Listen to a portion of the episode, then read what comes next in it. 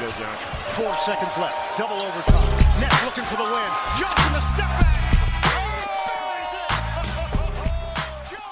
Hallo und guten Tag an alle ins Gesicht von Staudemeyer Zuhörer. Ich hoffe, alles ist Bianco bei euch. Es ist auf jeden Fall Episode 125 gerade von uns. Euer NBA-Podcast. Mein Name ist Dirk Funk. Arne Tegen ist auch mit in der Leitung. Wir sind ein kleines bisschen spät dran. Es ist natürlich der immer noch Spiel 4 Recap, Spiel 5 Preview Podcast. Aber ansonsten, für alle, die diesen Podcast nicht mehr rechtzeitig hören werden, werden wir auch noch zusehen, dass wir ein bisschen Content raushauen. Wir werden wahrscheinlich noch ein paar wirklich wichtige Fragen des Lebens heute beantworten.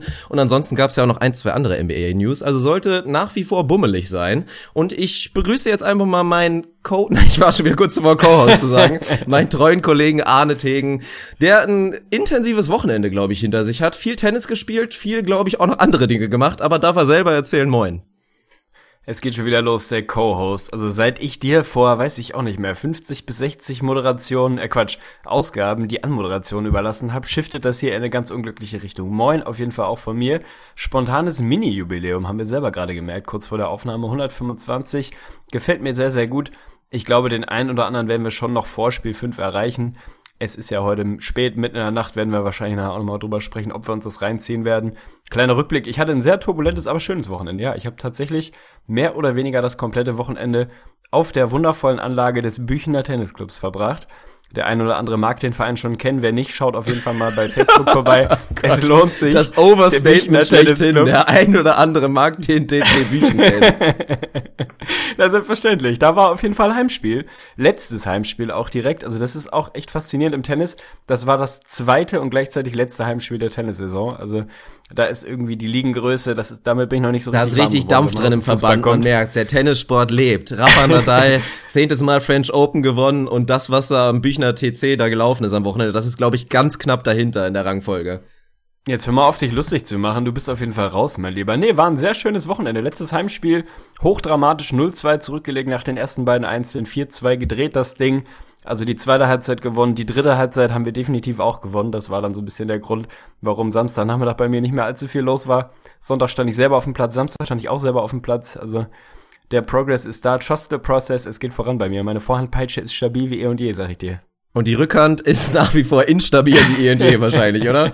Es wird besser. Gestern stand Rückhandtraining auf dem Programm. Also tatsächlich nicht nur aus Spaß Tennis spielen, sondern anderthalb Stunden in Brütner Mittagshitze Rückhandtraining. Und es lohnt sich, mein Lieber. Ja, du hast einen sehr guten Coach, das weiß ich. Schau auf jeden Fall an deinen Coach Marin, das macht er sehr, sehr gut. Da bist du auf jeden Fall in guten Händen und freut mich, dass du da weiter dich entwickelst. Ich habe mich auch schon sportlich betätigt. Das Wochenende habe ich mal komplett ausgesetzt und war auch ganz schön. Also es macht ja wirklich Spaß und man will nicht groß meckern. Wenn man so in der Beachvolleyball-Turnierszene so ein bisschen drin ist, jedes Wochenende mal so ein bisschen dahin fährt, ein Turnierchen spielt und so, aber was damit verbunden ist, dass du halt tatsächlich auch mal so richtig schön am Sonntag irgendwie 6.20 Uhr aufstehen darfst, um dann anderthalb Stunden nach Münster oder nach Duisburg oder nach Essen zu gurken. Von daher war war ich mal schön froh, dass ich wirklich Zeit für mich hatte.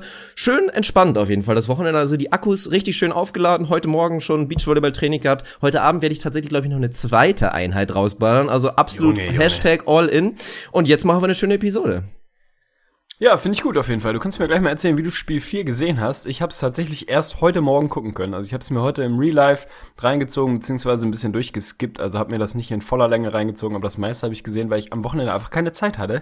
Du bist wahrscheinlich maximal hyped, nehme ich mal an, dass deine Cavs dann ja, man kann so sagen, historisches Spiel hingelegt haben und wieder drin sind in der Serie. Du hast auf Facebook schon deine Gewinnchancen für den Rest der Serie prognostiziert. Ich glaube, bei 11% bist du aktuell, ja, ja, du ja. den Cavs noch gibst. Also du bist wieder ein bisschen, bisschen optimistischer, nehme ich mal an, was den Verlauf der Serie angeht. Ja, bin ich, hast du ja schon gesehen. Also können wir ja direkt mal drüber sprechen. Klar, wir gehen noch ein bisschen gleich ins Spiel 4 rein. Wie gesagt, wollen wir gar nicht, glaube ich, zu krass intensiv machen für alle, die es vielleicht auch ein bisschen später hören.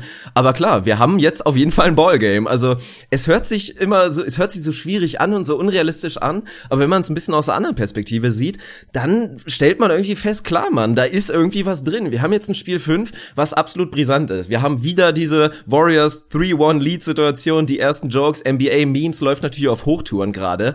Sollten sie dieses Spiel wirklich vergeben und wir haben hier ein 3-2 und die Cavs gehen dann zu Hause auf dem Homecall, dann sind sie, wie gesagt, in diesem Spiel 6 für mich Favoriten und dann haben wir in Spiel 7, obwohl es Homecourt Warriors ist, für mich wirklich einen absoluten Cointoss. Was da dann wirklich für eine Brisanz drin wäre, mit potenziell dem, dem heftigsten, dem großartigsten Comeback aller Zeiten, das wäre natürlich Wahnsinn. Deswegen, ich hoffe natürlich drauf. Ich glaube auch, dass es relativ realistisch ist. Klar, meine mathematische Rechnung kam bei 11% rauf. Ich würde mir eigentlich wünschen, dass es ein bisschen mehr ist. Also rein irrational betrachtet würde ich die Chance vielleicht sogar ein kleines bisschen höher sehen. Ich weiß nicht, wie du das siehst. Also bist du da ungefähr bei mir oder schätzt du die Situation dann doch noch wesentlich unrealistischer ein? Nö, tatsächlich nicht. Ich bin auf jeden Fall massiv zwiegespalten irgendwie. Also einerseits hast du ja, ich sag mal, die historische Grundlage, dass das in der Regel halt nicht passiert, beziehungsweise noch nie passiert ist und sehr, sehr, sehr wenig dafür spricht, dass diese Warriors vier Spiele am Stück verlieren. Und das kann ich mir auch eigentlich, und das ist die große Überschrift, eigentlich nach wie vor nicht vorstellen. Wenn ich mir das jetzt irgendwie Spiel für Spiel versuche vorzustellen, dann komme ich da ungefähr dabei raus, wo du auch gelandet bist. Spiel 5. Ich will es jetzt nicht ein Must-Win nennen für die Warriors, aber das solltest du mal besser nicht verlieren. Ansonsten ist da auf einmal wieder richtig, richtig Feuer drin ein potenzielles Game 6 in Cleveland bin ich absolut bei dir, wären die Cavs für mich auch klarer Favorit. Erst recht, wenn man ja das Thema Momentum da irgendwie mit reinwirft. Und Game 7 haben wir letztes Jahr gesehen, da kann absolut alles passieren. Also da bin ich auch nicht, nicht deutlicher bei, bei den Warriors als bei 51, 49 vielleicht. Also es klingt ein bisschen blöd, aber es sieht fast schon so aus, als wäre Spiel 5 jetzt echt ein verdammt wichtiges Ding. So, wir haben die Analogie zu letztem Jahr natürlich mit dem 3-1 jetzt. Jetzt kann man sagen, sie haben jetzt Spiel 4 gewonnen und irgendwie jetzt sind sie eigentlich bei der gleichen Situation wie im letzten Jahr. So einfach ist es dann am Ende, am Ende des Tages eben auch nicht. Aus Warriors Sicht, wenn man mal wieder so einen, einen Schritt zurückgeht und sagt, ey, wir sagen euch vor der Serie, ihr geht mit einem 3-1 zurück nach Golden State, gewinnt beide Heimspiele, holt auswärts den Split, genau das, was du machen willst, dann nimmt das auch jeder und unterschreibt auch jeder. Also es ist immer so ein bisschen, das Pendel schlägt immer wieder hin und her. Eigentlich gefallen mir die Warriors so von der mentalen Attitüde ganz gut, dass sie da jetzt nicht in Panik verfallen, sondern ganz entspannt sich hinstellen und sagen, ey, wir haben beide Heimspiele gewonnen, wir haben Split geholt, wir sind genau da, wo wir sein wollten. Aber ich, ich kann das aus deiner Sicht schon verstehen, dass da so langsam ein kleines Fünkchen Hoffnung aufkeimt. Ja, und die Serie ist ja auch nicht so deutlich, wie man jetzt vielleicht magen, äh, sagen möchte. Also das 3-0 trügt ja auch ein kleines bisschen. Man darf nicht vergessen, es könnte locker 2-2 stehen. Also wir haben diese fast auch schon so ein bisschen erwarteten Blowouts gesehen in Spiel 1 und Spiel 2. Spiel 3 wäre absolut nicht unverdient gewesen, wenn es an die Cavs ging. Wir haben ganz ausführlich drüber gesprochen und dann hätten wir jetzt ein 2-2. Also das wäre wirklich, was dann für ein Feuer drin wäre, wäre natürlich noch ein bisschen spannender. Aber so denke ich das auch. Und wenn wir jetzt kurz auf Spiel 4 zurückblicken, dann würden jetzt natürlich auch viele argumentieren und gerade die aus dem Lager der Golden State Warriors, ja, es brauchte wirklich eine absolut historische Rekordnacht der Cavs, um sie irgendwie zu schlagen mit einem Dreierrekord, 24 Three-Pointer made, also wirklich absoluter Wahnsinn, mit einem Punkterekord für das erste Viertel 49 Punkte, waren da wirklich on pace, da wirklich komplett zu feuern, hatten 86 in der Halbzeit, also es war ja der pure Wahnsinn. Aber für mich muss ich sagen, war es nicht so, es war kein kein Flug, es war kein Zufall dieses Game, es waren wirklich Adjustments, es waren andere andere Cavs, die wir gesehen haben. Also nicht, nicht umsonst haben viele wirklich reagiert. Wo waren diese Cavs wirklich vorher? Für mich haben sie da wirklich ein anderes Gesicht gezeigt und viel ist halt wirklich hingehauen. Auch das, was wir vor der Serie wirklich besprochen haben. Tristan Thompson war endlich ein Faktor. Sie hatten halt endlich diesen Vorteil von draußen, von der Dreierlinie, der natürlich eklatant war in diesem Spiel und das wird auch nicht nochmal passieren, dass wir, glaube ich, so ein Point Differential sehen. Ich glaube, sie haben über 30 Punkte Vorteil wirklich von draußen gehabt. Das sehen wir nicht nochmal, ja. aber das 39 tatsächlich, ja. Aber das waren halt genau die Punkte, die wir vorher angesprochen angesprochen haben, so abstrus wie es sich anhört, die Cavs können Vorteile von der von der Dreierlinie haben. Da sind sie in der Regular Season, haben sie mehr gefeuert und sind in der Lage, da mehr zu treffen und das können sie auch in den Playoffs schaffen. Und genau das, was du wirklich brauchtest, haben sie da gezeigt. Also für mich war das wirklich kein Zufall, dass da diese historische Nacht. Ja, ein Flug würde ich es jetzt auch nicht nennen. Für mich ist dann natürlich wieder, hatte das viel, viel mehr mit dem zu tun, was die Warriors gespielt haben, als damit, was die Cavs gespielt haben. Die Cavs haben natürlich ein überragendes Spiel gemacht, wenn wir mal beim Thema Dreier sind. dann ist das natürlich unfassbar, wenn du 24 Dreier reinknallst und die mit weit über 50 Prozent triffst. Wenn man sich die Dreier mal anguckt, von denen, was waren es am Ende, die sie genommen haben, 45 oder was, waren 19 wide open. Davon haben sie 10 reingeknallt. Also da haben sie einfach teilweise sehr, sehr gute Looks generiert, beziehungsweise die Warriors haben relativ scheiße verteidigt in vielen Teilen, die knallst du dann halt rein, zehn davon. Ansonsten hast du 54 Prozent geschossen auf eng contestete Dreier, also irgendwie zwei bis vier Feet der, der dichteste Verteidiger entfernt. Also es war für mich ein bisschen was von beidem. Sie haben einfach eine Handvoll unfassbar schwere Würfe getroffen, die hart contested waren und haben sich dazu irgendwie die andere Hälfte mehr oder weniger sehr, sehr gute Looks generiert. Und dass die Cavs nicht über die komplette Serie, was haben sie bis dahin geschossen von draußen, keine Ahnung, 30 Prozent oder so. Weit unter den Möglichkeiten, ja. Also es war ja, auch mal dran, dass sie so ein leichtes Breakout-Game bekommen. Ganz genau. Dass ganz es so genau. krass wird, hat natürlich keiner erwartet, aber ja, das ist das Ding. Früher oder später musste das passieren. Du kannst nicht erwarten, dass du die Cavs irgendwie über eine komplette Serie bei unter 30 Prozent hältst, wenn du eins der besten Dreierteams der Welt irgendwie vor der Nase hast. Dass es dann so eklatant ist, ist vielleicht für die Warriors eher gut. Für mich ist das immer so ein Ding. Du hast halt ein paar echt streakige Jungs. Natürlich ein J.R. Smith, wenn der die ersten zwei Dinger reinknallt, dann wird er den Rest des Spiels einfach den Dreier relativ hochprozentig treffen. Das ist bei dem Kerl so. Kyrie hatte jetzt mal sein eher typisches Spiel, 7 aus 12 oder was, nachdem er in Game 3, was war da, 0 aus 7 oder so ähnlich. Also für mich war einfach sehr, sehr viel in den ersten Minuten des Spiels irgendwie zu erkennen, wohin die Reise geht. Die Cavs kamen viel, viel besser raus, hatten viel bessere Energie, haben die ersten schweren Looks getroffen, haben sich dann ein paar, paar offene dazu erarbeitet. Ja, und wenn dann die ersten 5, 6, 7 Dinger so hochprozentig fallen, dann schießen sie dich halt auch mal aus der Halle. Also ich bin bei dir, es war jetzt kein klassischer Flug. Inwieweit das reproduzierbar ist, auf dem Niveau natürlich nicht, aber auch ansatzweise auf dem Niveau, dass die Cavs sich einen klaren Vorteil von draußen auch in den nächsten Spielen erarbeiten können, das sehe ich noch nicht wirklich, ehrlich gesagt.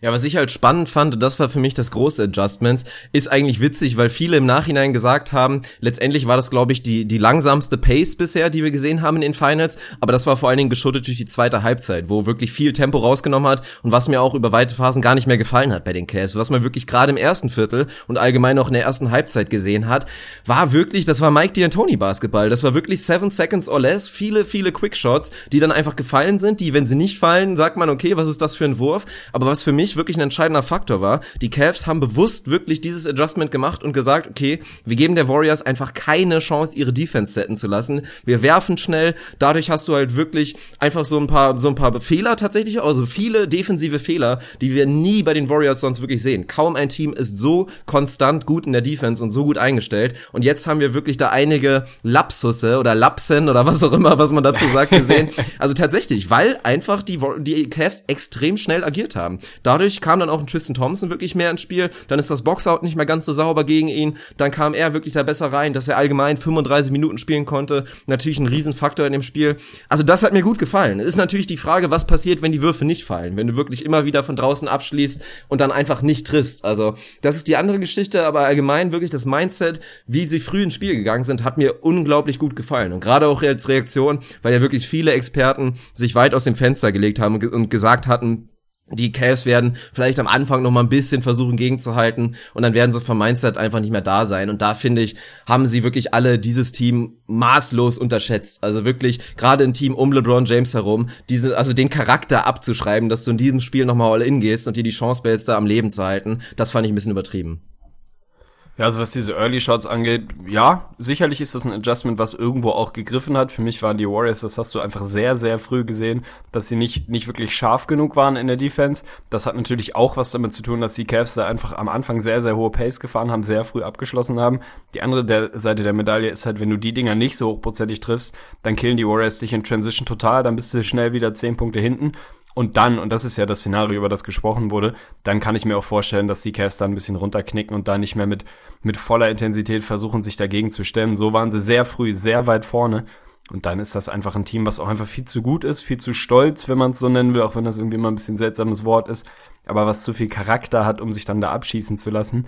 Lass die mal schnell zwölf Punkte hinten sein, dann mag das auch ganz schnell in die andere Richtung auspendeln. Aber ich meine, wenn du 49 Punkte im ersten Viertel scorest, ja, ganz ehrlich, also auch wenn es die Warriors auf der anderen Seite sind und auch wenn ich verstehen kann, dass du immer noch so ein bisschen Restangst hattest, dass die zurückkommen, das gewinnst du dann halt auch. Dafür sind die Cavs auch einfach ein viel zu gutes Team. Also ich freue mich tatsächlich, dass das Ding jetzt 3-1 steht, dass wir hier keinen Sweep gesehen haben. Erst recht, weil ich das Spiel nicht gucken konnte, aber vor allem, weil ich das auch unwürdig für die Serie gefunden hätte. Jetzt schauen wir mal. Für mich war das so ein gefühltes Game 3, was dann halt in Game 4 stattgefunden hat. Die Cavs wirklich Rücken zur Wand mit absoluter Desperation, wenn man es so, so nennen will. Also wirklich voll am Gas. Die Warriors so ein bisschen zu zaghaft, nicht ganz die richtige Energie, nicht ganz die richtige Körpersprache. Und dann geht's halt schnell weg. Also ganz ehrlich, ich versuche mal, wenn ich so ein bisschen mich ärgere über dieses Spiel aus Warriors Sicht, dann gucke ich mal ein bisschen wieder ja, ein, zwei Schritte zurück oder gehe mal einen halben Meter nach hinten und gucke ein bisschen von oben drauf und denke, es steht 3-1. Wir haben jetzt drei Spiele in Folge, davon zwei zu Hause, die wir gewinnen müssen, um den Ring zu holen. Das ist schon eine Position, die ist nicht so verkehrt. Und auch Kyrie wurde ja im Postgame angesprochen. So ein bisschen, ja, jetzt habt ihr die Warriors da, wo ihr sie haben wolltet. Oder, da musste er halt einmal kurz grinsen und meinte, nein, also das ja, ist am Ende genau. des Tages nein. Einfach nein haben wir nicht. Wir hätten sie gerne beim 2-2 oder wo auch immer.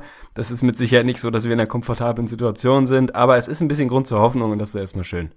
Ja, du hast mir zugestimmt, dass wir 11% Wahrscheinlichkeit haben, dass alle wirklich ja, Golden State Warriors Offiziellen und Spieler ihre Karriere beenden müssen nach dieser Saison. Also das, das, ist doch mal eine furiose Sache. Nein, natürlich, aus Warriors Sicht kann ich nachvollziehen. Da guckst du natürlich wieder in den Boxscore rein und sagst dir, ja, okay, es waren halt alle wieder relativ kalt. Stephen Curry, leider muss man ja fast wieder sagen, hatte wieder so ein ja, NBA Finals Stephen Curry Game, wo viele Kritiker dann wieder kommen werden. Kevin Durant liest sich letztendlich ganz gut, aber war natürlich auch davon, davon so ein bisschen abhängig, dass dass er extrem oft an Linie gegangen ist, ansonsten auch kein starkes Spiel gehabt, ist ja allgemein. Ich habe mal ein bisschen nachgeforscht, extrem selten. Also es passiert fast nie, dass kein Warrior-Spieler wirklich weniger als zehn, also nicht mindestens zehn Field Goals getroffen hat im Spiel. Alle waren drunter in dem Spiel, also wirklich keiner war heiß und das ist natürlich eine extreme Seltenheit. Aber trotzdem ist das für mich jetzt als auch natürlich irgendwie subjektiv so ein bisschen Cavs-Sympathisant in dieser Finals-Serie, ist das nichts, wo ich sage, okay, im nächsten Spiel ist es wieder anders und dann sehen wir ein komplett anderes Game. Für mich ist da ein ganz klarer Prozess zu sehen. Tyron Lue hat ja auch immer wieder drüber gesprochen. Es hat immer so ein bisschen gewirkt, als ob er da einfach so sinnlos kritisiert, aber inzwischen macht das für mich wirklich immer mehr Sinn. Er hat natürlich nicht verraten, was nicht klappt, aber für mich sieht man einfach von Spiel zu Spiel immer bessere Cavs und ich hoffe, dass sie einfach diesen Prozess weiterführen können. Auch da lief wirklich noch nicht alles optimal bei den Cavs, dass wir wirklich da selbst, wenn Curry oder Durant oder Thompson oder wer auch immer heiß ist, dass du wirklich gegenhalten kannst. Da bin ich selbstbewusst. Kann ich nachvollziehen, wie gesagt. Also ich, ich sehe auch einen klaren, ja, einen klaren Fortschritt auf Seiten der Cavs. Womit er dann zusammenhängt, ist dann irgendwo wieder die nächste Frage. Und ob das ausreichen kann, jetzt nochmal drei in Folge zu gewinnen, ist dann wieder ein anderes Ding. Also es ist tatsächlich dieses, dieses Momentum ist immer ein bisschen die Frage, wie groß bewertet man das jetzt wirklich. Natürlich sind auf dem Papier die Warriors in einem Heimspiel gegen die Cavs einfach der klare Favorit. So, ob sie das jetzt in so einem Spiel 5, inwieweit sie sozusagen selber fühlen, dass das jetzt so ein halber Must-Win ist irgendwie, weil sie ein bisschen Angst vielleicht tatsächlich kriegen, ob das jetzt Erinnerung ans letzte Jahr ist oder einfach so die, die grundlegende Angst davor, dass diese Serie zu kippen droht, wie sie es letztes Jahr eben getan hat das ist dann irgendwie halt die Frage, kommen die Warriors wirklich selbstbewusst mit breiter Brust mit den Fans im Rücken raus und machen ein gutes erstes Viertel? Da mache ich mir relativ wenig Sorgen, dass sie das auch souverän nach Hause spielen. Sollten sie ein bisschen strugglen, irgendwie die Cavs wieder gut reinkommen, wie sie es eigentlich in fast jedem Spiel hatten und die Warriors mal irgendwie ein paar, paar gute Looks weglassen, ein paar Turnover produzieren und schnell 7-8 hinten sind, dann bin ich tatsächlich gespannt auf die Reaktion, weil ich kann mir schon vorstellen, dass sie so ein bisschen tight sind, dass sich das jetzt wirklich tatsächlich, so blöd das klingt, nach einem kleinen Must-Win anfühlt für die Warriors und das kann dann natürlich schon eine Chance für die Cavs sein, keine Frage. Ja, es ist halt eine super blöde Floskel, aber was natürlich extrem entscheidend sein wird für Spiel 5, ist, wie das erste Viertel läuft. Also ich habe ja auch einen Post dazu gemacht bei Facebook. Gefühlt brauchten die Cavs wirklich dieses furiose erste Viertel und diesen großen Vorsprung, dass man sich einigermaßen gut fühlen konnte, dass sie auch das Spiel nach Hause bringen. Weil ich hab's da geschrieben, tatsächlich auch aus meiner Sicht, man hat wirklich bis spät ins vierte Viertel hat man sich nicht gut gefühlt. Egal, ob es 15 Punkte vorne waren oder 20 Punkte. Jedes Mal befürchtest du wirklich wieder, okay, jetzt laufen sie heiß. Jetzt hast du zwei, drei schlechte Possessions hintereinander gehabt bei den Cavs in der Offensive. Jetzt kriegst du den bösen Run und gibst das Ding noch außer Hand. Also, das ist natürlich heftig. Und wenn wir jetzt ein, ein erstes Viertel sehen, in dem die Warriors sich irgendwie früh eine Führung erspielen können, dann wird's natürlich ganz schwer, weil da fehlt mir dann auch so ein bisschen die Fantasie zu sehen, dass sich die Cavs da wirklich gegen diese Firepower dann noch zurückkämpfen können. Ja, das ist halt die ganz große Frage. Kann Kyrie das aufrechterhalten, was er jetzt in Spiel 3, Spiel 4 gezeigt hat? Kann J.R. Smith das weiter aufrechterhalten? Also, ich weiß nicht, ob der ein drittes Spiel in Folge dir 5 Dreier reinknallt, dass LeBron liefern wird, davon kann man mal ausgehen. Irgendwo wäre es jetzt schon eine Überraschung, wenn auf einmal ein etwas schwächeres Spiel dabei wäre. Das hat er bisher zwar noch nicht, die Serie. Ich glaube aber auch nicht, dass wir das noch sehen werden, ehrlich gesagt. Der wird einfach weiter so durchzünden. Wie man Kyrie ein bisschen besser containen kann, das wissen die Warriors, glaube ich da musste halt tatsächlich auch ein Stück weit hoffen, dass er nicht die ersten drei contesteten Jumper irgendwie reinknallt, dann wird's brutal schwer.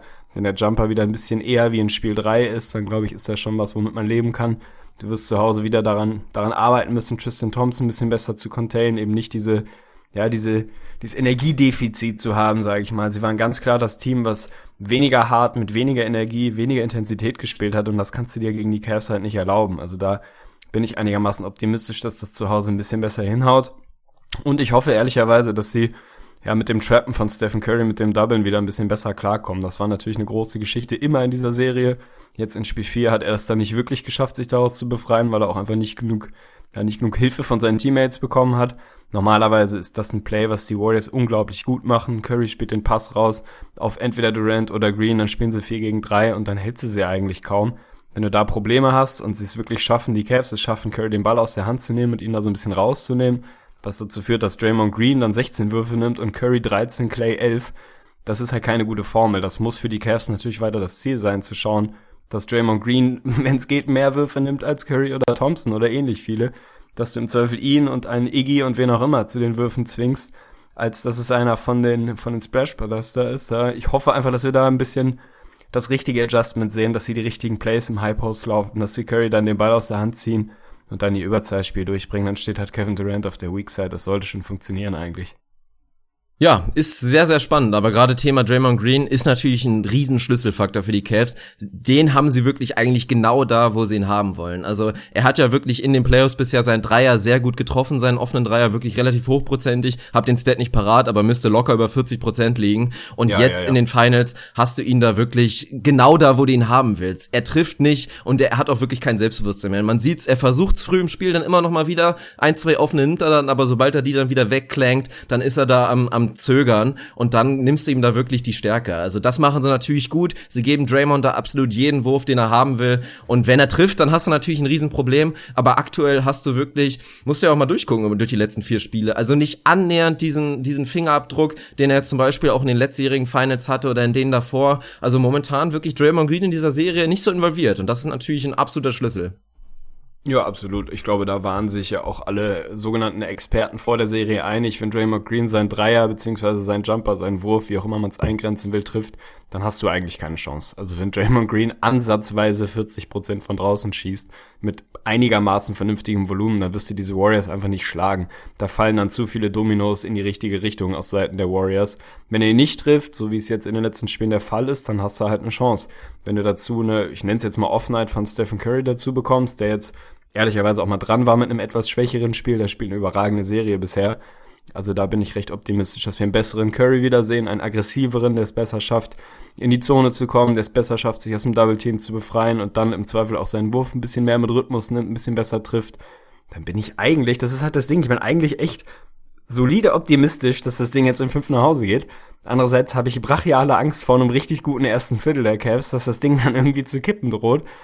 Ah, es ist schwierig. Wenn Sasa wieder ein bisschen besseres Spiel macht, der hat katastrophal ausgeboxt.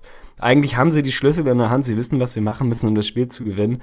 Das ist halt die Frage, kriegst du es auf den Platz oder hast du wirklich so ein bisschen Köttel in der Hose? Da habe ich mir noch so leichte Restangst, denk aber eigentlich, dass sie auch durch die Erfahrung aus dem letzten Jahr da ja gut genug sein sollten. Und was halt für mich echt ja das große Thema ist, ist so die Attitüde von Steve Kerr. Der macht mir einfach einen sehr, sehr guten Eindruck. Der droht überhaupt nicht so ein bisschen ja, diese Narrative wieder hochkochen zu lassen. Der droht nicht in Panik zu geraten. Der ist ganz, ganz souverän.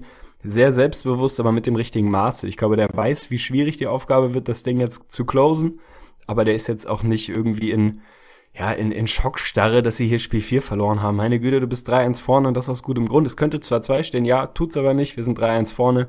Wir sind eigentlich das bessere Team. Jetzt lass uns das zu Hause nochmal auf den Platz bringen und dann ist auch gut. Also da bin ich mal vorsichtig optimistisch, dass er das richtig in richtigem Maße auf die Mannschaft transportiert bekommt, dann sollte das eigentlich funktionieren.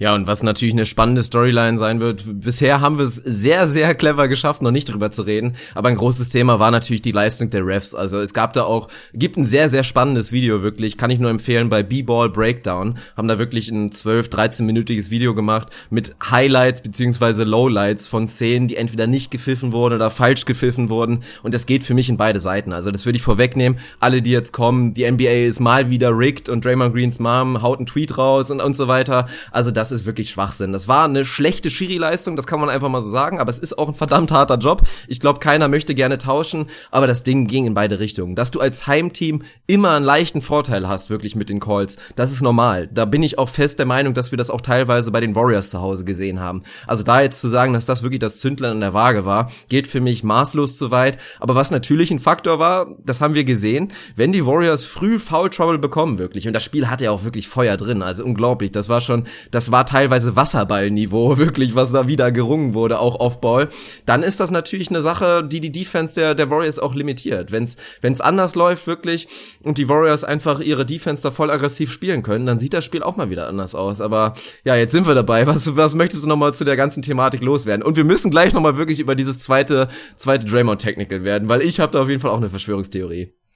Oha, ich kann es mir vorstellen, in welche Richtung das geht. Was die Refs angeht, habe ich nicht viel hinzuzufügen. Also ich glaube, man hat in Spiel 1 und 2, das kann man ganz objektiv so sagen, einen leichten Heimteam-Bonus gesehen, den man in der Regel sieht in der, innerhalb der NBA. Das ist ganz normal. In Spiel 3 und 4 hat man einen leichten Bonus für die Cavs als Heimteam gesehen. Das ist halt so, das gehört auch irgendwo dazu. Darauf ist man im Zweifel auch ein bisschen vorher eingestellt, dass die 50-50 Calls dann eher zugunsten des Heimteams gehen. Das haben wir eigentlich in allen vier Spielen, aus meiner Sicht zumindest bisher gesehen dass Spiel 4 von den Refs auf dem Papier in beide Richtungen eine sehr, sehr bescheidene Leistung war. Das ist auch kein großes Geheimnis, aber ich bin da voll bei dir. Es ist so brachial schwer zu beurteilen in der Geschwindigkeit. Ich finde, dass die in den ersten drei Spielen sehr, sehr, sehr guten Job gemacht haben bisher. Wirklich die Serie, die auf körperlich hartem, physisch hartem Niveau geführt wird, wirklich gut im Griff hatten. Da nicht links und rechts irgendwie Scharmütze zugelassen haben, sondern das alles sauber gepfiffen haben. Jetzt Spiel 4 war halt echt mal mal bescheiden, aber die, die Refs hatten da wenig bis gar nichts mit dem Ausgang des Spiels zu tun. Die waren einfach nicht gut. Das kommt vor, das kommt in jeder Sportart vor. Ich finde, so im, im Gesamtbild machen die Refs in dieser Serie und ganz grundsätzlich einfach einen wahnsinnig guten Job in einem Spiel, was in einem Sport, in einer Sportart, die unfassbar schwer zu leiten ist. Also ganz ehrlich, wie viele Calls hast du denn, die selbst mit zwei, drei irgendwie Wiederholungen nicht klar zu erkennen sind? Dann ist es eine Charge, ist es ein Offense-Foul, keine Ahnung. Es ist teilweise so krass eng beieinander da, also da würde ich überhaupt nicht irgendwie hingehen und sagen, die Refs haben hier irgendwas, also rigged ist völliger Bullshit, das ist halt echt Schwachsinn. Das war ein Kackspiel von den Refs, das kommt vor, das haben sie sich jetzt von mir aus auch mal erlaubt. So, das Spiel wäre auch mit einer perfekten Ref-Leistung nicht anders ausgegangen, vielleicht ein bisschen anders, aber es hätten die Cavs trotzdem gewonnen. Also da muss man jetzt, glaube ich, nicht groß anfangen, irgendwie in Verschwörungstheorien abzudriften. Das ist schon völlig in Ordnung so. Und ist eigentlich sollte es nicht wirklich ein Thema sein. Das waren halt ein, bisschen viele Entscheidungen, die irgendwie falsch waren in, in einem Spiel. Sollte nicht sein, passiert halt, sind Menschen, mein Gott. Ja, es gab ja wirklich da wieder die wildesten Vermutungen, dass du, dass das so perfekt gerickt war, dass du wirklich am Anfang den Cavs diesen riesen Vorteil gibst, dann am Ende wieder für die Warriors pfeifst, damit am Ende man sagen kann, ja, die Warriors hatten doch mehr Free Throw Attempts und du gibst dann irgendwie mal ein fragliches Flagrant, aber das ist wirklich Thema Nummer eins. Also sollten die, die Refs irgendwie bewusst vorgehabt haben zu sagen, okay, die Cavs müssen das Ding gewinnen, dann gibst du mit Sicherheit nicht dieses mehr als fragliche Flagrant Foul für Kevin Love zu einem Zeitpunkt, ich glaube, mit diesen beiden Free Throws und Possession Possession, hätten die Warriors das Ding, glaube ich, auf 12, 13 ranbringen können, dann ist das Game wirklich wide open. Und ich hatte auch richtig Schiss zu dem Zeitpunkt. Also das war wirklich so ein Ding, da hätte das Momentum absolut shiften können. Also das ist absoluter Quatsch. Was ansonsten nur wirklich die große Frage sein muss, also wir sind wir, glaube ich, kann ich für uns beide reden, sind jetzt nicht Leute, die so krass nerdy sind, dass wir wirklich die Refs absolut parat haben und zu jedem Ref was sagen können. Was aber so ein bisschen fraglich ist, also wir haben auch in dem, in dem vorletzten Spiel, haben wir meiner Meinung nach sehr gute Refs gesehen. Und jetzt ist halt die Sache, warum pfeifen nicht die gleichen Refs immer alle Spiele? Warum machst du das? Warum wechselst du das aus? Weil was ich jetzt nur gehört habe, wie gesagt, ich habe keine große Meinung, aber was ich bisher gehört habe, ist, dass dieses Team der Refs wirklich auch einen zumindest fragwürdigen Ruf genießt. Also gerade bei Bill Simmons hat man da deutliche Kritik gehört und hat er zumindest gesagt, er hat sich vorm Spiel schon gedacht, so als er die Namen gelesen hat, oha, das könnte schwierig werden und das ist dann halt die große Frage. Warum nimmst du nicht wirklich deine besten Refs, mit denen du das beste Gefühl hast und lässt sie einfach jedes Spiel pfeifen? Also kann ja jetzt nicht irgendwie daran liegen, dass es ein, ein Faktor von Erschöpfung ist. Nö, das sollte es normalerweise nicht sein. Was da dahinter steht, kann ich dir ehrlicherweise auch nicht sagen. Dazu würde ich nicht, nicht eng genug in der Ref-Szene, wenn man es so nennen will.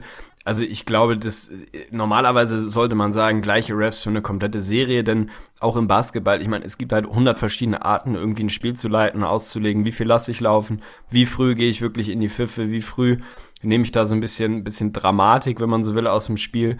Der eine Ref hat eine etwas längere Leine und die überlegen sich das ja durchaus auch vorher. Es ist ja nicht so, dass das irgendwie zufällig auf dem Platz passiert, sondern man überlegt sich so ein bisschen, ja, wie eng, wie hart, wie, wie sauber wollen wir es pfeifen, lassen wir ein bisschen was laufen, lassen wir ein bisschen physisches Spiel zu, beim Boxout, beim Kampf um die, um die gute Position im Post-Up, beim Screening und wo auch immer. Da gibt's einfach wahnsinnig viele Themen, wo man ja, wo man eine unterschiedliche Auslegung fahren kann. Und da ist eigentlich mein einziger Appell, die muss halt über die Serie gleich sein. So, wir haben im Vorfeld der Serie eher drüber geredet, wie viel die Refs den Cavs durchgehen lassen in der Defense, weil das im letzten Jahr eine Storyline war, als sie sehr, sehr hart unterwegs waren. Curry viel, ich sag's mal, festgehalten haben, wie auch immer, aber da einfach sehr, sehr physisch waren. Das haben sie da laufen lassen. Da war eher die Frage, kriegen die Cavs das wieder durch, durchgelassen, durchgehen lassen, sozusagen in dieser Serie? Da haben sie eigentlich einen vernünftigen Job gemacht. Jetzt kommt dann halt ein Spiel, ja, wo, wo einfach ein bisschen eine andere Linie gefahren wird, wo sehr früh gepfiffen wird, was man machen kann. Man muss es halt nur über die ganze Serie gleich machen. Das ist so ein bisschen das Ding. Du stellst dich als Spieler halt auch drauf ein. Wenn die ersten drei Spiele irgendwie relativ viel laufen gelassen wurde in der Defense und in Spiel 4 wird dir das alles sofort weggepfiffen, das macht ja relativ wenig Sinn. Also auf irgendwas musst du dich einstellen können. Insofern verstehe ich nicht, warum es nicht immer die gleichen Refs sind. Ich weiß nicht, ob es irgendwelche Regulatorien gibt oder ob sie nicht so viel fliegen wollen. Ich habe keine Ahnung, ob sie einen Termin zum Grillen bei der Großmutter hatten. Ich weiß es nicht.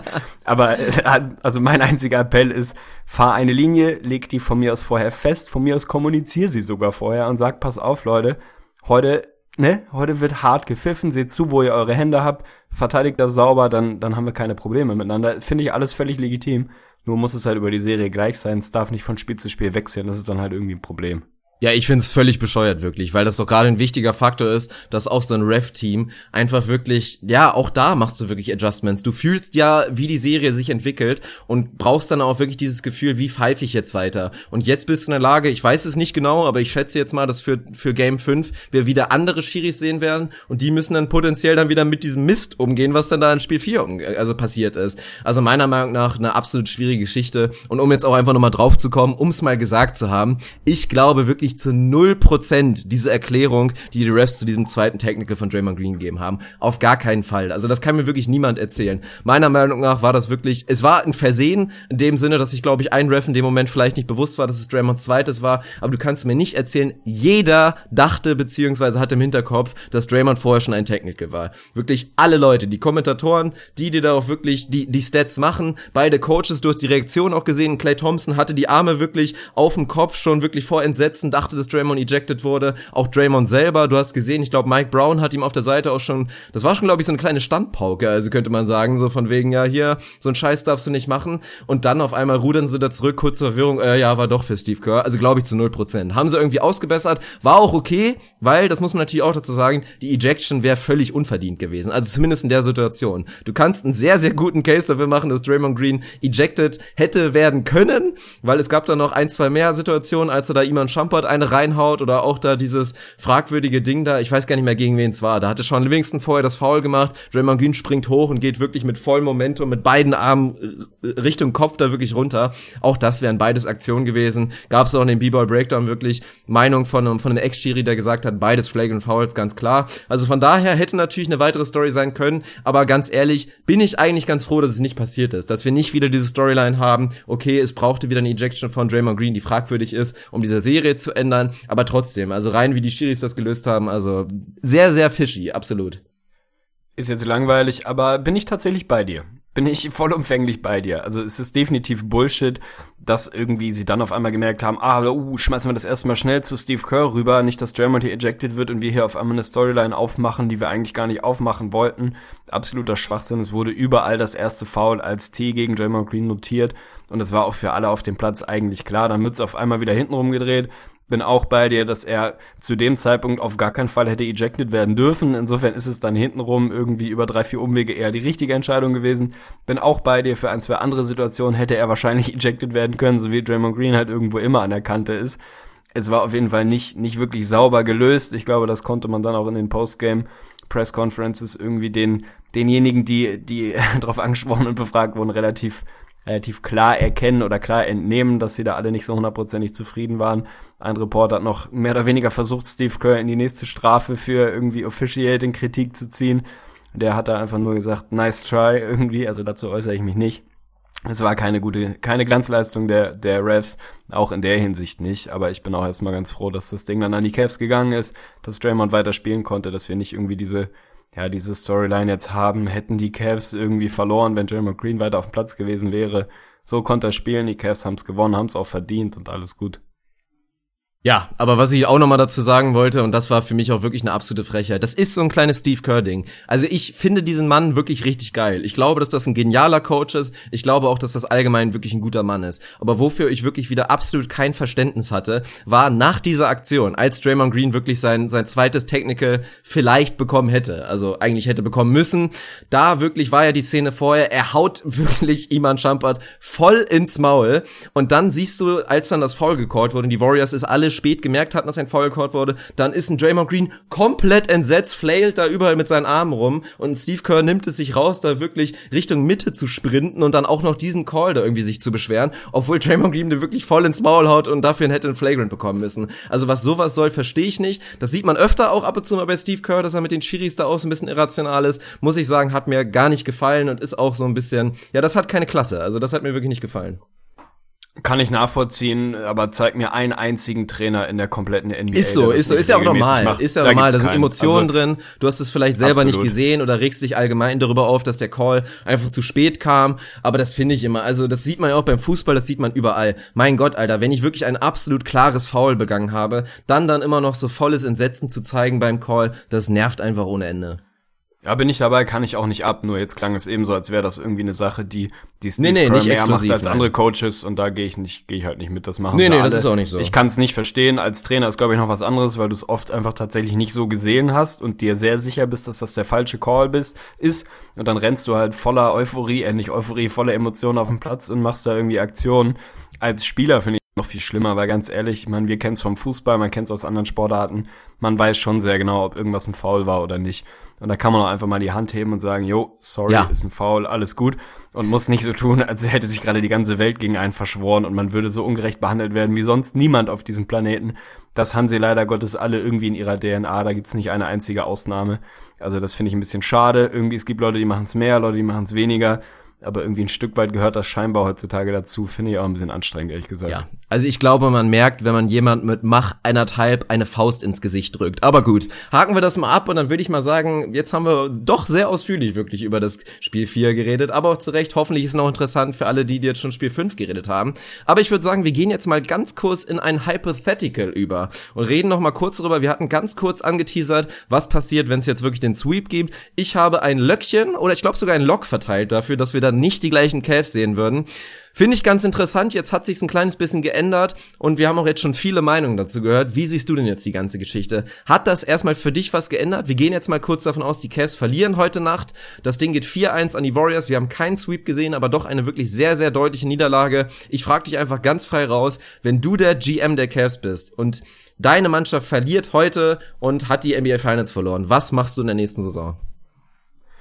Ja, das ist die, die viel zitierte Gretchenfrage. Also ich glaube, man kann, egal wie die Serie, wie die Serie ausgeht, davon ausgehen, dass die Cavs natürlich ein Stück weit anders aussehen werden als im nächsten, als in diesem Jahr. Die Frage ist, in welchem Maße und wer sind da die Personen, die man wirklich attackiert, die man austauscht, die man adressiert. Für mich spricht relativ wenig dagegen zu sagen, wir versuchen es mit diesem, in Anführungsstrichen, Core um Kyrie, LeBron und Kevin Love weiter und schauen, dass wir links, rechts einfach ja, Ergänzungen dazuziehen, Leute bewegen, Teamneeds, die gegen diese Warriors, denn wenn wir mal davon ausgehen, wir planen jetzt aus Cavs Sicht einfach mal die nächsten, was weiß ich, drei, vier Jahre immer wieder gegen diese Warriors laufen zu müssen, dann muss ich natürlich mich darauf irgendwie einstellen. Den Osten wirst du auch auf einem Bein weiterhin gewinnen, wenn da nicht ein absolutes Drama passiert die nächsten ein, zwei Jahre. Und natürlich kann es sein, dass die Warriors mal im Westen irgendwie liegen bleiben und verlieren, aber natürlich werden die Cavs mit anderthalb bis zwei Augen Richtung Golden State gucken und schauen, wie kann man sich am besten in Position bringen, dieses Team zu schlagen. Für mich spricht nichts dagegen, das weiter mit deinen sogenannten Big Three zu machen und dann zu schauen, dass du natürlich auf den Flügel nachlegst, dass du mehr Two-Way-Player dazu holst, dass du irgendwie schaust, auf dem Flügel Support zu kriegen, im Playmaking noch ein bisschen Support zu kriegen und dann eher, ich sag mal, in der anderthalbten, zweiten, dritten Reihe irgendwie nachzubessern, ein bisschen mehr Tiefe dazu holst, als dass du wirklich sagst, die Big Three in der Form funktionieren so nicht. Ich glaube, dass das funktionieren kann. Ich glaube, dass sie nicht zwingend optimal dafür geeignet sind, weil sie, auch wenn sie jetzt einen guten Job gemacht haben, Kyrie und Kevin Love, gerade in der Defensive wirklich, insbesondere Kevin Love, einen deutlich besseren Job gemacht haben. Sie sind halt nicht die klassischen Two-Way-Player. Sie sind nicht unbedingt die, wo man sagt, hier weißes Blatt Papier, züchte dir zwei Spieler zusammen, die irgendwie dich in die Lage versetzen, die Golden State Warriors zu schlagen. Da kommen jetzt nicht zwingend sofort Kevin Love und Kyrie Irving bei raus. Aber ich glaube, dass man um diese drei rum ein Team bauen kann, was in der Lage ist, sie zu schlagen. Also ich glaube eigentlich, dass sie kompetitiv genug waren, selbst wenn sie jetzt Spiel 5 deutlich verlieren, dass die Cavs da nicht alles aufbrechen und sagen, vielleicht ist es dann ein Tristan Thompson, der weg muss, ein J.R. Smith, keine Ahnung, die Bank wird sicher deutliches Upgrade bekommen müssen. Ich glaube eigentlich ehrlich gesagt nicht, dass sie jetzt irgendwie Kevin Love oder geschweige denn Kyrie Irving bewegen und da ja voll Tabula Rasa machen, glaube ich nicht. Und was machst du, wenn Larry Birds Nachfolger anruft und sagt, wir geben euch Paul George, wenn ihr uns Kevin Love gibt? Ja, dann äh, brauche ich 1,5 Sekunden und sag, jo, nehme ich. Also tatsächlich, klar, auch wenn ich, du natürlich, ja. wenn man die Verträge nimmt, es wäre auf jeden Fall ein Gamble. Du hättest ein Jahr Paul George gemietet, müsstest dann in dem Jahr ihm wirklich so sehr überzeugen zu sagen, okay, neben LeBron spielen ist verdammt geil und ich habe eine große Chance auf den Titel. Hier unterschreibe ich auf jeden Fall nochmal. Bist du bereit, dieses ja. Risiko einzugehen? Ja, ich glaube, dass vom, vom reinen Spielertyp, wenn man so will, Paul George ein klares Upgrade gegenüber Kevin Love ist erst recht, wenn es darum geht, diese Warriors zu schlagen. Und ich glaube, dass du mehr als genug Argumente mit einem LeBron James und mit einem Abo auf die Finals auf deiner Seite hast, dass das irgendwie für einen Paul George interessanter ist als Lakers, die in drei, vier Jahren wahrscheinlich relativ gut sein werden und wahrscheinlich trotzdem nicht genug, nicht gut genug sein werden, um die Warriors zu schlagen. Also da jetzt so ein, so ein langfristiges Projekt so viel geiler zu bewerten, weiß ich nicht. Ich glaube, den Gamble würde ich gehen, ganz ehrlich.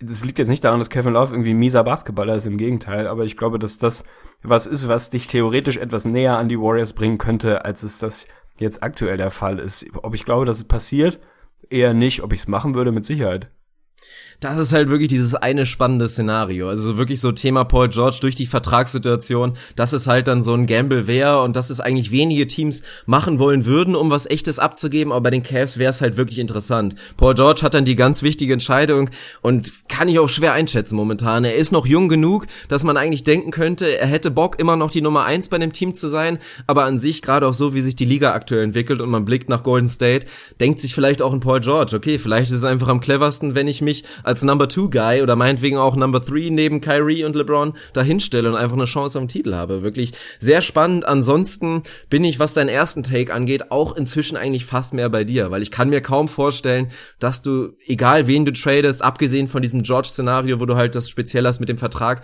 dass du ein wirkliches Upgrade bekommst, weil inzwischen ist, glaube ich, also natürlich ist Kyrie ein geiler Spieler und alle wissen inzwischen, wie genial er wirklich offensiv ist. Aber ich denke auch, dass viele Franchises sich so bewusst sind, dass Kyrie halt in Cleveland so gut sein kann, wenn er neben LeBron James steht. Und dass viele Zweifel haben werden, ob er wirklich dann so gut ist, wenn er unser Main Guy ist. Genau das gleiche mit Kevin Love. Alle wissen, was seine Defizite sind. Tristan Thompson, glaube ich, noch eklatanter. Da fehlt, glaube ich, vielen die Fantasie zu sehen, dass sie wirklich den, den Tristan Thompson in Cleveland bekommen und ob sie ihn da alleine dahin bekommen. Deswegen wäre ich auch eigentlich fast so weit klar. Bei Paul George musst du überlegen, aber an sich gibt's, glaube ich, echt genug Gründe, einfach darauf zu setzen, weiterzubauen. Es ist eine ganz, ganz klare Steigerung zu sehen von den letztjährigen Cavs zu den diesjährigen. Das Problem ist einfach, dass die Golden State Warriors nochmal deutlich besser geworden sind. Aber die Cavs sind besser und ich glaube auch, dass sie wirklich in dem nächsten Jahr auch nochmal besser sein könnten. Also ich fände es schön, wenn wir es nochmal wirklich so sehen, weil ich fände es auch wirklich inzwischen so, gerade in Kevin Love hat sich für mich eigentlich inzwischen verdient, dass er nicht mehr getradet, also dass man ihn nicht mehr so betrachten sollte, dass du ihn traden musst. Kyrie Irving wirklich genauso, hat einfach bewiesen, rein offensiv, wenn du einen brauchst, der den Bucket geben soll, gibt's kaum besseren, wirklich unfassbar. Tristan Thompson einfach schwer tradebar, der wäre natürlich der Kandidat, wenn er irgendwie nicht auf dem Platz sein kann. Aber ist für mich eine ganz spannende Geschichte und wird eine extrem spannende Offseason, sollte dieses Hypothetical wirklich eintreten. Ja, ist natürlich mal ein bisschen die Frage. Also ich glaube nicht, dass sie Kevin Love jetzt aktiv shoppen werden. Mit Sicherheit werden sie sich, also wie gesagt, wir sind immer noch im Hypothetical. Sie verlieren Spiel 5, wenn sie irgendwie die Serie noch drehen, müssen wir eh nicht drüber sprechen, aber sollten sie das verlieren, ich glaube nicht, dass sie da einen von beiden wirklich hardcore shoppen werden, beziehungsweise proaktiv irgendwie groß versuchen werden, sich da völlig anders aufzubauen. Ich glaube, wenn ein Paul George für Kevin Love im Raum steht, kann ich mir gut vorstellen, dass sie, dass sie da sehr, sehr intensiv drüber nachdenken. Aber für alle anderen Fälle glaube ich, was heißt reicht ist, aber ist schon was gewonnen, wenn du sagst, du holst dir irgendwie einen vernünftigen Flügelverteidiger dazu, irgendwie noch so ein Typ, Matthew Dellavedova, Patrick Beverly, keine Ahnung, irgendeine Zecke auf der Eins, die einfach ekelhaft verteidigen kann, die ein bisschen Playmaking tatsächlich abnehmen kann, also das, was du eigentlich von Darren Williams erhofft hast, plus ein bisschen Defensivarbeit, also wie es dir Delhi in den letzten Jahren gegeben hat. Und dann schaust du eben, dass du die etwas, ja, die älteren Vertreter um, um RJ und Co mit, ja, mit, mit ein bisschen jüngerem Material, wenn man so will, austauscht und bist nach wie vor in einer guten Position. Der Fit mag nicht überragend gut sein, aber äh, wirst du wirklich besser? Also ist es wirklich realistisch, dass du dann Kyrie Irving tradest und dafür irgendwie zwei richtig geile Assets zurückbekommst, die dann besser passen, die kurzfristig sofort reinpassen und dich so gut machen, dass du die Warriors wirklich ernsthaft schlagen kannst? Also ich glaube, du musst jetzt einfach damit leben, dass du die nächsten zwei, drei Jahre da jedes Jahr ein Überteam auf der anderen Seite haben wirst musst dich so nah wie möglich ranbringen. Und ich finde auch, Kevin Love hat sich das verdient, da nicht mehr derjenige zu sein, auf den sich die ganze Kritik fokussiert. Und ich glaube, das wäre auch in unserem Hypothetical nicht so. Ich glaube, selbst wenn sie Spiel 5 verlieren, dann wird der Takeaway auf Seiten der Cavs eher sein, mein Gott. Wir haben wirklich, wir haben alles gegeben, was ging, alles auf den Tisch gelegt, was wir haben. Und auf der anderen Seite war einfach ein Team, was in diesem Jahr zu gut war und nicht zu schlagen war. Versuchen wir uns ein bisschen bisschen besser aufzustellen und im nächsten Jahr das wieder zu versuchen. Ich glaube nicht, dass es da wirklich große Kritik an dem einen oder anderen gibt. Vielleicht an einem Tristan Thompson, meine Güte. Aber mit Sicherheit nicht an einem der Big Three. Die spielen eigentlich insgesamt, auch wenn Kyrie Spiel 1 und 2 jetzt nicht so prall war, zeigen sie wieder, dass sie einfach absolut, ja, elitäre Spieler sind, die da schon reinpassen. Ich glaube, das wird dann eher so der vermeintlich positive Takeaway sein.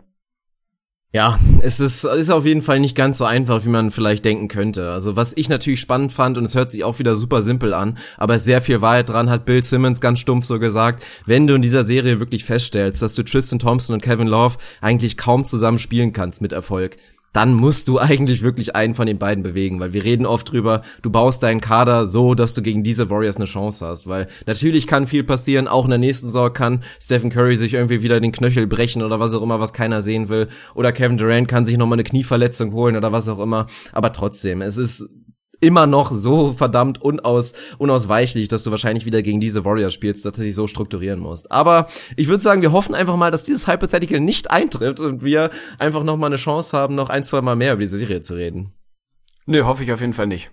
du sagst, das war, mir, das war mir schon klar. Aber dann, ja, dann haben wir das, glaube ich, ganz gut abgefrühstückt. Du gehst ja, warte, also ich, ich habe noch eine Frage an dich auf jeden okay. Fall. Also weniger on-court, sondern ich will ganz stumpf von dir eigentlich wissen, guckst du das heute live oder guckst du es morgen wieder im Real-Life? Weil bei mir ist gerade so ein bisschen die ja, der, der innere Zwiespalt. Eigentlich habe ich mir geschworen, mindestens ein Spiel dieser Serie auch wirklich live zu gucken.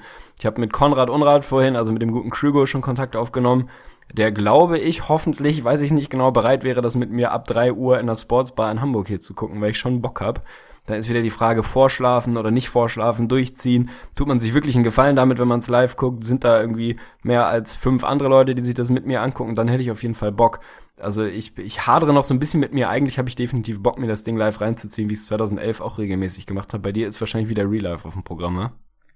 Ja, ich habe also ich bin wirklich unfassbar hyped auf dieses Game, hab richtig Bock, aber ich weiß auch, dass die Viewing Experience einfach nicht geil werden würde. Also das ist immer mal wieder im Nachhinein, wenn ich das dann betrachte, war es einfach keine gute Entscheidung live zu gucken. Das Problem ist, ich könnte live gucken, aber bin ich dann zu 100% da? Nee, auf keinen Fall. Also ich werde müde sein, ja. gerade wenn ich heute zwei zwei Beachvolleyball Einheiten hinter mir habe und dann nehme ich mir auch so ein bisschen nehme ich mir einfach die Geilheit aufs Spiel dann, wenn ich da so halb müde sitze und dann hast du in der Halbzeit schon wieder dieses Dilemma so, oh fuck, ich bin völlig am Ende, gebe ich mir das noch oder bleibe ich irgendwie noch wach? Das ist scheiße. Von daher habe ich ähnlich wie du es vorher mit Krügo immer geregelt hast, habe ich mir auch schon einen schönen morgen früh ein Date gemacht mit dem guten Matthias. Shoutout auf jeden Fall, der hoffentlich diese Folge auch hört. Werden wir uns auf jeden Fall morgen so richtig schön zum Frühstück, fetten Kaffee gemacht, werden wir uns das natürlich spoilerfrei wie immer mit viel Hype geben im Real Life. Ja, stabil. Ich glaube, ich werde es riskieren heute und äh, ja, meine Hoffnung ist, dass das auswärts in der Sportsbar, also im Sinne von nicht bei mir zu Hause, auf dem Sofa wäre gar keine Option, würde ich definitiv einpennen. Ich glaube, wenn man dann draußen ist und in der Kneipe sitzt, wo möglichst noch 10, 15, 20 andere Verrückte sitzen und sich das so in der ja. Nacht vom Montag auf Dienstag um dann 3 Uhr reinziehen, dann, dann könnte es gehen. Ja, also ich, ich hoffe, das wird was. Falls jemand von den Hamburgern, also von unseren Hamburger Hörern, der irgendwie den Podcast noch rechtzeitig hört vorhat, da auch zu schauen oder auch vorhat, auswärts zu schauen, möge er bitte Kontakt mit mir aufnehmen. Ich habe Mo's Bar im Blick. Kenne ich nicht, weiß ich nicht, aber scheint das zu zeigen. Das habe ich auf Facebook rausgefunden. Also ansonsten, oh, das ist geil. hören. Vielleicht kriegen wir noch 10, 12 Leute zusammen, die sich damit reinhocken. Das gleiche würde ich dann für Spiel 6 machen wollen. Also wenn wirklich Spiel 6 stattfindet, dann versuche ich das wirklich noch zu organisieren. Weil ich meine, dass ich wirklich mal gesehen habe in unserer Insgesicht von Staudemeyer Talk-Gruppe, dass es zu den letztjährigen Finals wirklich mal Leute, auch ich glaube so hier in der Nähe NRW, ich weiß gar nicht, ob es Düren war eventuell, aber dass die tatsächlich so eine richtig geile Party gemacht haben. Da irgendwie mit 10 Mann plus, mit mehreren TVs, mit vorher noch schön 2K zocken, mit mehreren Konsolen, also so eine richtig geile NBA-Party gemacht haben. Da wäre ich locker dabei. Also falls es welche im Raum Köln-Umkreis gibt, die Bock auf sowas haben, die die möglich räumlichen Möglichkeiten haben, dann auch gerne bei mir melden, weil da wäre ich dann definitiv dabei für Spiel 6. Ja, sehr stabil. Dann würde ich sagen, beschäftigen wir uns mit den wirklich wichtigen Fragen des Lebens, oder? Nee, ich will noch ein bisschen Basketball-Talk zuschieben, weil dann ah, gab's ja auch noch mal News. Wir hatten ja mal wieder so eine richtig schöne Instagram-Story, weil wenn wir von diesem Superteam wirklich natürlich reden, was da am Westen da rumstromert, dann bildet sich ja doch langsam immer dichter so zwischen den, den dünnen Wolken so dieses Konstrukt eines Superteams im Osten, so eines ganz jungen Superteams mit viel Zukunft. Wir hatten mal wieder, und das finde ich immer geil, wenn so ein Instagram-Post wirklich dann die Quelle ist für so eine Riesenstory. Die Frau von Gordon Hayward hat ein schönes Bild gepostet, da ist sie drauf, da ist auch das kleine süße Kleinkind inzwischen. Ich glaube nicht mehr ganz Baby drauf. Und das Kind hat ein was Grünes an und auch noch ein Kleeblatt hinten drauf. Das war natürlich das Internet natürlich absolut wieder am Brennen. Die Gerüchte absolut heiß. Gordon Hayward zu den Celtics confirmed, Fragezeichen. Aber dann ist die große Story. Und da will ich einfach auch nur ganz kurz und knapp mit dir reden. Es ist ja inzwischen relativ klar, glaube ich, Isaiah Thomas wird seine Extension noch nicht bekommen. Das ist auch ganz klar kommuniziert und macht auch nur Sinn. Weil wenn du ihn jetzt extenden willst, dann musst du halt Capspace benutzen. Und für die Boston Celtics als Franchise wäre es natürlich am cleversten, wenn du wirklich jetzt erstmal Capspace benutzt, um noch einen einen guten Spieler dazu zu holen und dann Isaiah wirklich die Kohle gibst und hoffentlich einen kleinen Paycut bekommst. Aber wenn ich dir jetzt erzähle, dass wirklich Gordon Hayward zu den Boston Celtics gehen wird, dass er da sein, du hast trotzdem noch Isaiah Thomas und baust dann ein Paket mit Avery Bradley, Marcus Smart oder irgendeiner Kombination mit einem Pick, der keiner der Brooklyn Picks ist und kriegst Paul George. Ist das das neue Superteam, was wirklich so viel Zukunft hätte? Eventuell dann sogar noch mit einem Marcus Foles und wem auch immer dann der 2018 dazukommt. Könnte das die neue Dynastie in der NBA sein? Boah, ja, das ist die Gretchenfrage. Markel Falls meinst du natürlich eh uns hier wieder Inkompetenz beim Was hab ich denn gesagt? irgendwie vorgeworfen wird. Marcus hast du ihn genannt. Das ist halt Marcus sein lange Falls, verschollen. Ganz geil. Ja, sein Bruder. Ja, ja, kennen viele nicht. Ist äh, Cousin von Bill und Ben Simmons. Das ist tatsächlich eine große Familie. Das wissen viele gar nicht. Ob du mich jetzt fragst, dass das das neue Superteam ist, auf dem Papier mit Sicherheit. Also erstmal muss man, glaube ich, vorwegschieben, dass noch kein Blockbuster-Trade, zumindest an den ich mich erinnern erinnern kann, durch so eine Art Posting irgendwie das erste Mal kommuniziert beziehungsweise irgendwie in die Realität getragen wurde. Wir kennen alle die, ja, die, ich sag mal, den Spaß, den sich der ein oder, ein oder andere NBA-Superstar nimmt, irgendwie auf Twitter, Instagram, irgendwo im Social Network ein bisschen rumzutrollen. Insbesondere zur Trade Deadline werden da mal irgendwie ein paar wohlgetimte Emojis rausgehauen und Twitter dreht komplett frei. Die Server sind überlastet und alle denken, jetzt haben wir den Blockbuster. Passieren tut's dann in der Regel doch nicht. Ich finde das nach wie vor charmant. Ich glaube auch, dass das eine, ein sehr reales Szenario für Gordon Hayward sein kann. Zurück zu seinem alten College Coach Brad Stevens, zu einem Team, was sofort gut ist, was mit Sicherheit die nächsten Jahre gut sein wird. Wie gut ist dann die Frage, wie gut ist der Fit Gordon Hayward, Paul George zusammen? Paul George dann dauerhaft auf der 4, hat er da Bock drauf? Sieht er sich da? Ist das irgendwie was, womit er sich anfreunden kann? Das wäre natürlich theoretisch, ob man es jetzt Superteam nennt oder Peng, das geht für mich eh irgendwie so ein bisschen, bisschen inflationär durch, beziehungsweise der, gar nicht so inflationär, aber der Begriff wird so, wird so leicht überhöht. Wir haben reihenweise immer Superteams in der Liga gehabt, wenn man so will. Wann ist ein Superteam Superteam? Mit drei Superstars, mit drei All-Stars mit zweieinhalb, wo ist das Over-Under? Also das ist irgendwie so ein Begriff, der ultra schwammig ist und da immer so rausgeworfen wird. Sind diese Cavs ein super Team mit Kyrie, Kevin Love und LeBron James? Theoretisch würde man sagen, ja. Werden sie so bezeichnet? Nee, die Heat damals waren die ein super Team? Keine Ahnung. Das geht mir alles ein bisschen kreuz und quer. Aber ist, also ist für mich ein spannendes Szenario mit Sicherheit. Also wenn du dann Isaiah Thomas, Markel, Marco, Marcus Fultz hast, Paul George, Gordon Hayward, vielleicht ein Al Horford und dann halt deine jungen Assets bewegst, um da instant nochmal was dazu zu holen, dann bist du ein geiles Team. Reicht das dann schon, um die Cavs wieder rumzuschlagen, ist wieder die andere Frage. Das ist halt, ja, es ist dieser LeBron James Faktor. Machst du dich wirklich jetzt kurzfristig so gut du kannst, auch auf die Gefahr hin, dass das trotzdem nicht reicht, oder schaust du eher, dass du nochmal zwei, drei Jahre wartest, bis der Mann irgendwann hoffentlich auch mal anfängt zu altern und bringst sich dann in die Position. Ich würde sagen, die Celtics sind das einzige Team auf der Welt, was in der Lage ist, so ein bisschen was von beidem zu machen. Sich jetzt schon sehr, sehr gut zu machen und trotzdem handlungsfähig zu sein, um dann in zwei, drei Jahren richtig geil zu sein. Das ist halt der Luxus der, der Celtics. Also wenn du das schaffst, zwei Assets plus nicht Brooklyn Pick gegen Paul George, nachdem du Hayward gesigned hast, ja, machen, Alter, definitiv machen. Glaube ich schon, dass es realistisch ist. Also muss man ja sagen, was kriegen die Pacers wirklich für Paul George? Wir haben eben gesagt, kaum Teams sind wirklich bereit, da einen großen Teil ihres Nukleus da wirklich abzugeben, um Paul George für ein Jahr zu mieten. Aber du musst, und dazu sind auch nur wenige Teams in der Lage, in diesem einen Jahr Paul George so eine gute Zukunft bieten, dass er da eventuell bleibt. Das könnten die Cavs potenziell, aber das könnten halt auch die Boston Celtics. Und dieses Szenario ist nicht unrealistisch. Und wie geil wäre das denn? Und das ist halt auch die Sache, wir haben ja oft drüber gesprochen, dass wir es richtig finden, dass die Celtics so vorsichtig sind mit ihren Assets. Aber das ist ein Move, wenn der machbar ist, dann musst du ihn machen. Dann bist du wirklich in der Lage, dass dein Team so gut ist, dass du competen kannst, dass du auf einen Fehler der Cavs hoffen kannst und dann stehst du in den NBA Finals und du bist für die Zukunft wirklich noch wahnsinnig aufgestellt, weil auch da Paul George auf die vier muss ja gar nicht unbedingt, stell dir das mal vor. Also die Celtics könnten auch dann wahnsinnig groß spielen mit so einem super Wing-Team, mit meinetwegen Gordon Hayward auf der zwei, Paul George auf der drei.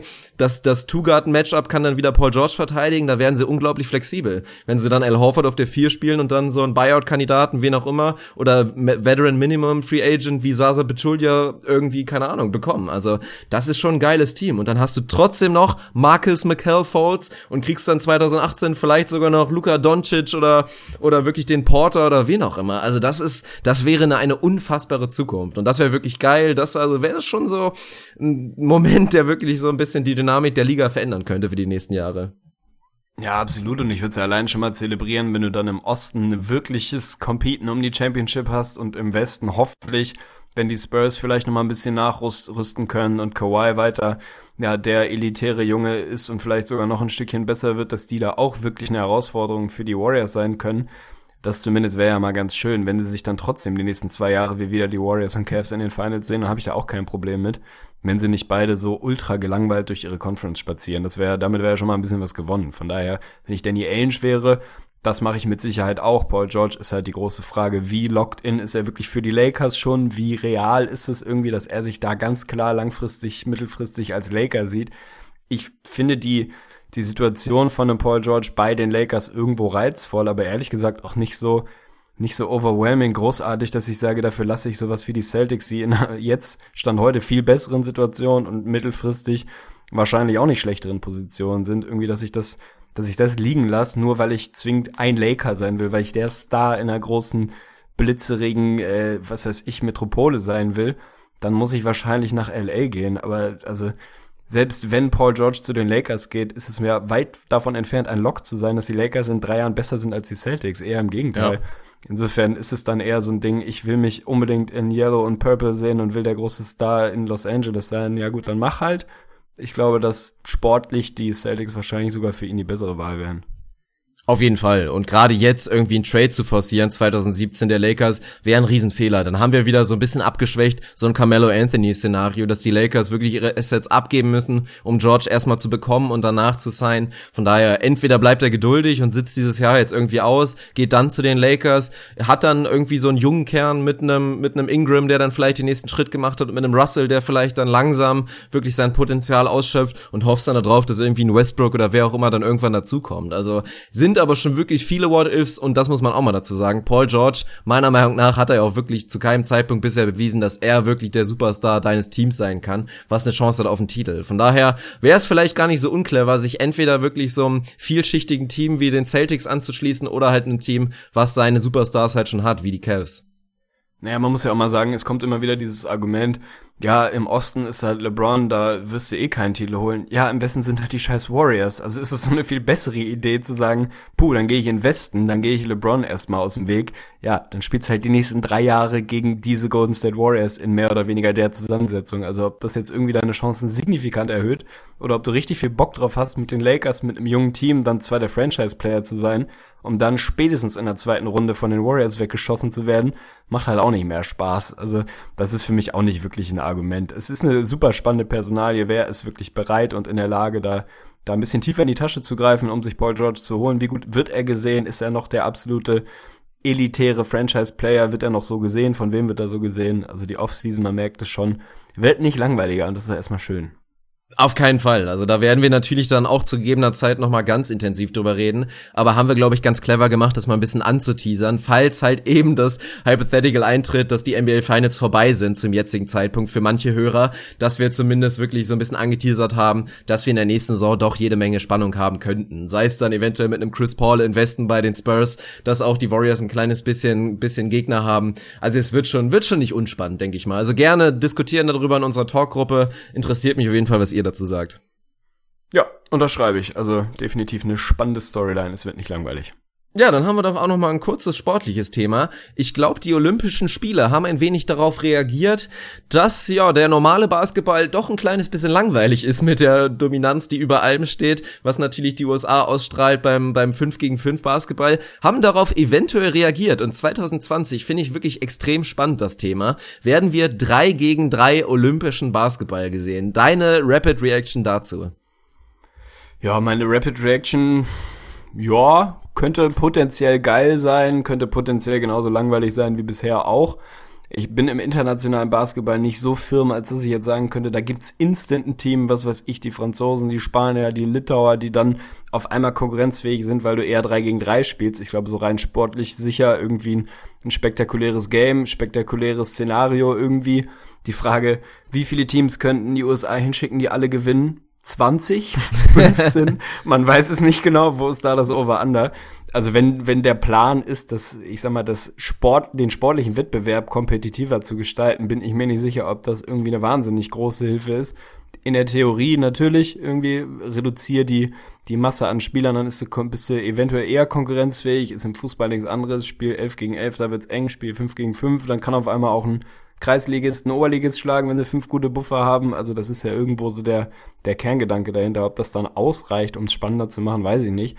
Aber ich finde es erstmal ganz schön, dass da irgendwie überhaupt was passiert, dass ein bisschen ein anderes Element mal reingeworfen wird. Denn sind wir mal ehrlich, wenn du nichts machst, dann gewinnen die Amis halt die nächsten, weiß ich nicht, 240 Dekaden jedes Jahr die Olympiade und niemand interessiert es mehr so wirklich. Denn also war das wirklich sehenswert, irgendwie die letzten Olympischen Spiele? Nicht ernsthaft. Ich habe mir nee. ein bisschen was angeguckt, aber nach dem spätestens nach dem zweiten Viertel in der Regel schon früher hast halt ausgemacht, es jetzt auch nicht so ewig spannend. Also finde ich erstmal eine ganz charmante Idee. Ich glaube nicht, dass es am Endresultat irgendwas ändert, aber vielleicht wird es ein bisschen unterhaltsamer auf dem Weg dahin. Es ist, glaube ich, echt dann gar nicht so einfach, weil das ist ja natürlich der große Punkt. Viele Nationen haben vielleicht einen Star oder zwei Stars, aber dahinter reicht's dann einfach nicht. Und die USA-Teams könnten mit zwei, drei Teams gehen, da sind nur Stars drin. Und das könntest du so ein kleines bisschen machen, weil.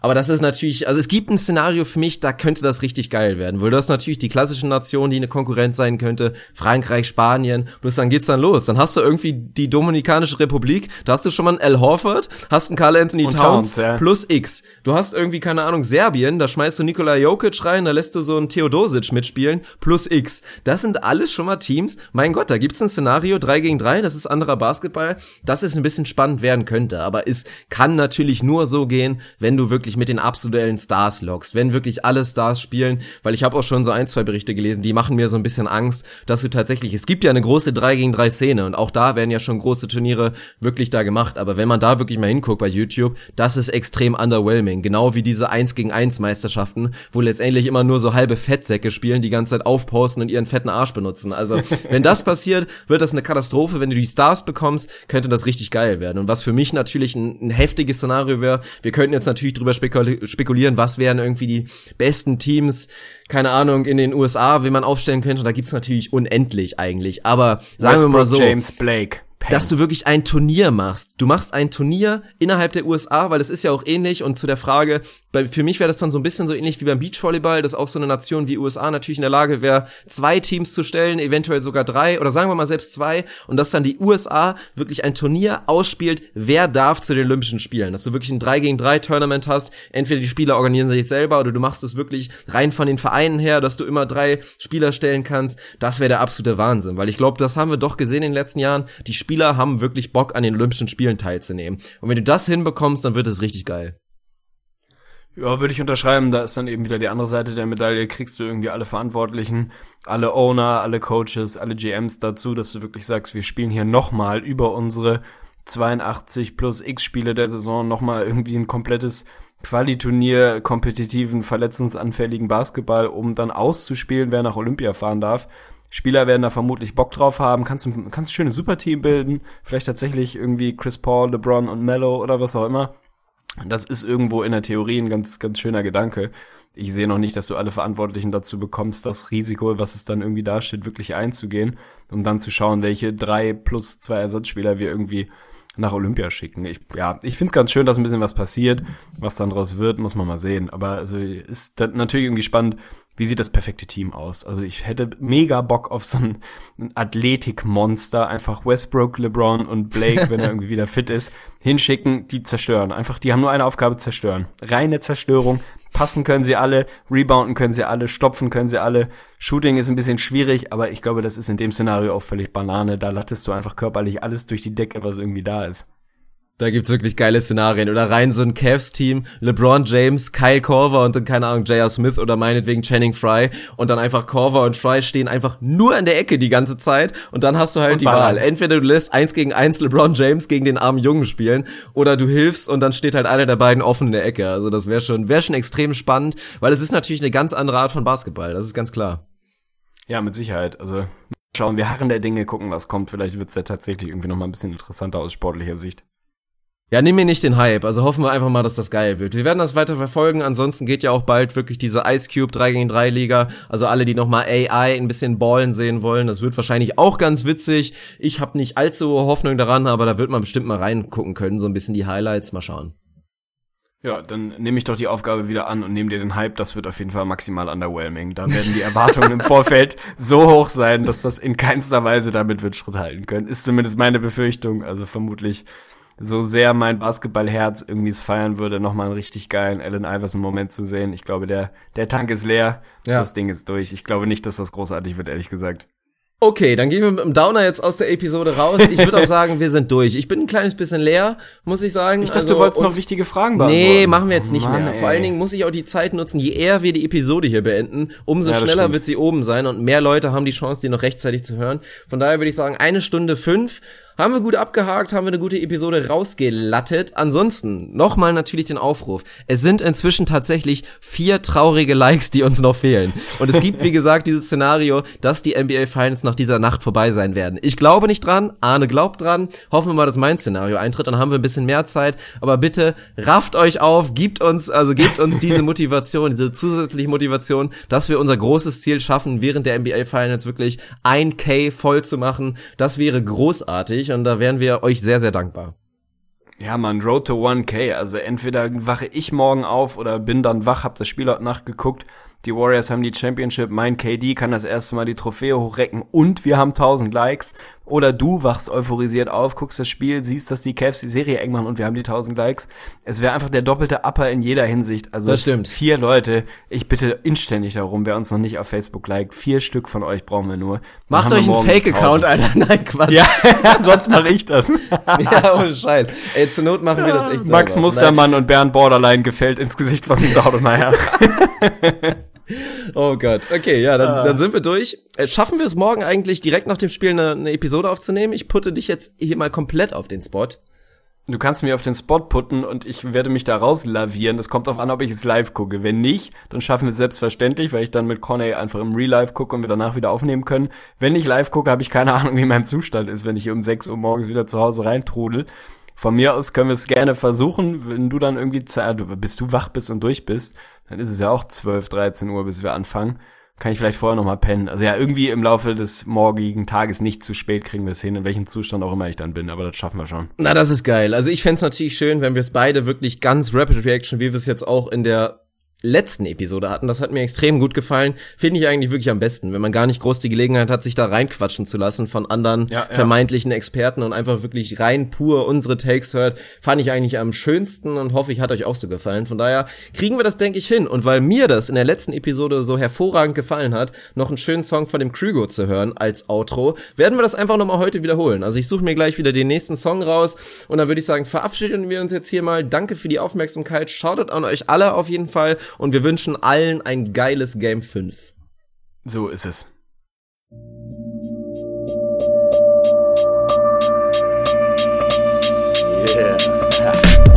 Ich fühl mich gut, fühl mich smooth, denn ich chill Heute mit der Crew und wir tun, was ich will, kein Stress oh yeah. Alles cool und gechillt, Rap, Rap oh yeah. Mit viel Glut auf dem Grill, ey Leute Heute gebe ich keinen Fick auf die Facebook, die Google und die YouTube-Klicks. Nike Shoes, Nike Shoes. Mann, der Sommer ist da, wir liegen lässig im Gras, nur mit der Sonne im Arm. Es ist Weezy. Ja, der Tag ist perfekt, heißer Sand an den Füßen und ein paar frische Bags, bin relaxed. Doch ich steppe auf den Court, Krigo für drei drin drin, oh mein Gott, alles easy. Nur die Besten um mich rum. Wir testen grüne Gräser und wir exen billig drum. Komm mal chillig und rund, yeah, wir leben ab hier. Gute Freunde und Bier, mein Überlebenselixier. Wir wollen Summertime World, was wir wollen ist Summertime World. Gib mir mehr von der Summertime World. Alles was wir wollen ist Summertime World.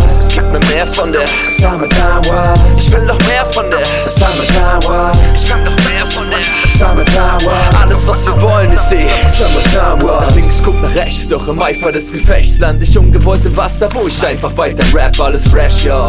Wie die Caps, die wir tragen, sag mal yes, ja.